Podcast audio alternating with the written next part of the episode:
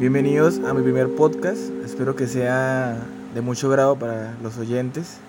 Hoy vamos a hablar de un tema muy, muy, muy especial, el cual pues ha sido para mí, en lo personal, de gran valor. El tema de hoy trata de qué estamos escuchando. ¿Cómo podemos llegar a hacer lo que algún día soñamos y queremos si no estamos escuchando el método o camino para hacerlo? Pienso que el primer paso para llegar a nuestras metas realmente es saber lo que queremos. Hay una diferencia entre la pasión y la vocación. Pienso que es el secreto que debemos tener claro para definir qué es lo que queremos hacer con nuestra vida y ahí podemos saber lo que realmente necesitamos escuchar para poder afrontar los retos que esto nos llevará. No podemos pretender tener respuesta a todas nuestras preguntas, ya que la vida se basa en tener muchas preguntas y tener pocas respuestas. Es verdad que muchas veces nos sentimos afligidos porque siempre al final del día solo quedamos nosotros con nuestra mente. Desde que conocí principios espirituales me he dado cuenta en lo que realmente nos fundamentamos. Bueno, nuestro futuro se fundamenta en lo que escuchamos y lo que creemos. Si creemos que somos unos fracasados, muy seguramente vamos a ir levantando bultos toda la vida. Pero si creemos en nosotros mismos, podemos llegar donde nuestros sueños y metas anhelen. Es cierto que el límite es el cielo y eso ya es una falacia porque los astronautas llegan al espacio. La Biblia habla de que somos seres que tenemos de herencia la tierra y todas sus maravillas, y yo creo en esto. Pero ¿qué estamos haciendo nosotros para prepararnos y recibir todas esas maravillas que nos esperan? ¿A quién escucha nuestra mente? ¿A qué le estamos dando prioridad para educarnos? Y cuando hablo de educarnos no me refiero solamente a saber de matemáticas, química, física, qué sé yo.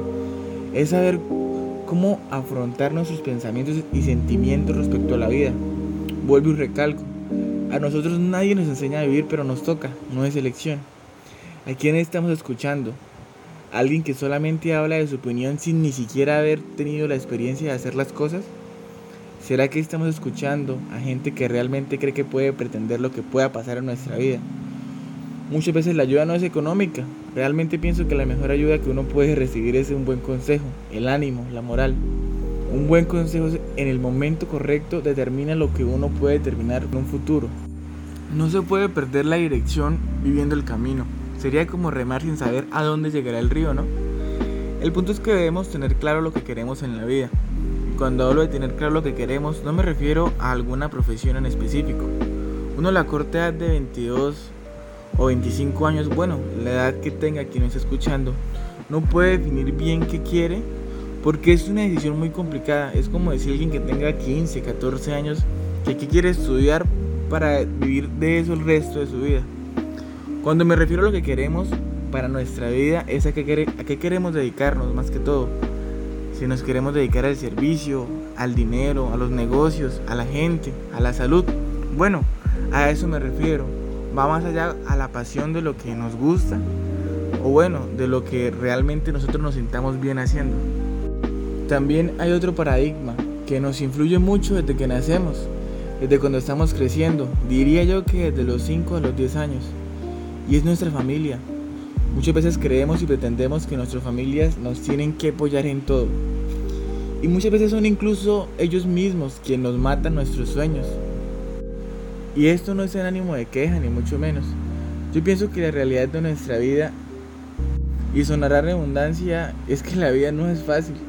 Y nosotros debemos estar preparados para cualquier cosa que se nos aparezca. Incluso debemos tener la fuerza para poder recibir mensajes destructivos, que siempre van a existir, y es bueno que existan. Eso nos hace una persona con carácter. Siempre debemos rodearnos de personas que sueñan más alto que nosotros, Debemos escuchar y sobre todo interiorizar palabras sabias, palabras de amor, palabras de, de perseverancia. Y bueno, a la verga el miedo y todo lo que eso acecha, al fin y al cabo, siempre vamos a ser esclavos de nuestra propia mente. Y es decisión de nosotros ser esclavos o ser libres en la mente y en nuestra propia vida. Debemos tener la mente llena de cosas buenas para poder escucharnos a nosotros mismos y también debemos tener el corazón lleno de amor para poder escuchar a nuestro Padre que está en los cielos, porque bueno, no hay mejor dirección que la que viene de los cielos. Hay algo que se llaman las críticas constructivas, que en lo personal yo siempre recomiendo que uno tiene que ser muy cuidadoso a la hora de escucharlas. Porque todo viene, depende de la intención del corazón de quien nos está diciendo eso. Muchas veces lo que buscan es herirnos y otras veces realmente lo que buscan es ayudarnos de la mejor manera. Hablando un poco de lo que escuchamos, es algo que se me hace muy curioso. Dice cuando hablamos de nuestros sueños, a la gente no le importa nuestro esfuerzo respecto a lo que estamos haciendo. Simplemente quieren ver nuestros resultados. Si tenemos malos resultados van a decir, yo lo hubiera hecho de esta manera, yo lo hubiera hecho de esta otra manera. Como si ellos lo hicieran mejor que nosotros mismos. Yo creo que lo que escuchamos debería ser un privilegio y deberíamos escoger muy bien a la persona a la cual le estamos dando el privilegio de escuchar. Recuerden que somos seres maravillosos y no podemos esperar menos que algo bueno. Estaría mal pretender aceptar comentarios erróneos solo por el capricho de alguien más. Lo que escuchamos va forjando quiénes somos, va haciendo el complemento de lo que pensamos y, y con ese pensamiento nos estamos proyectando para el futuro.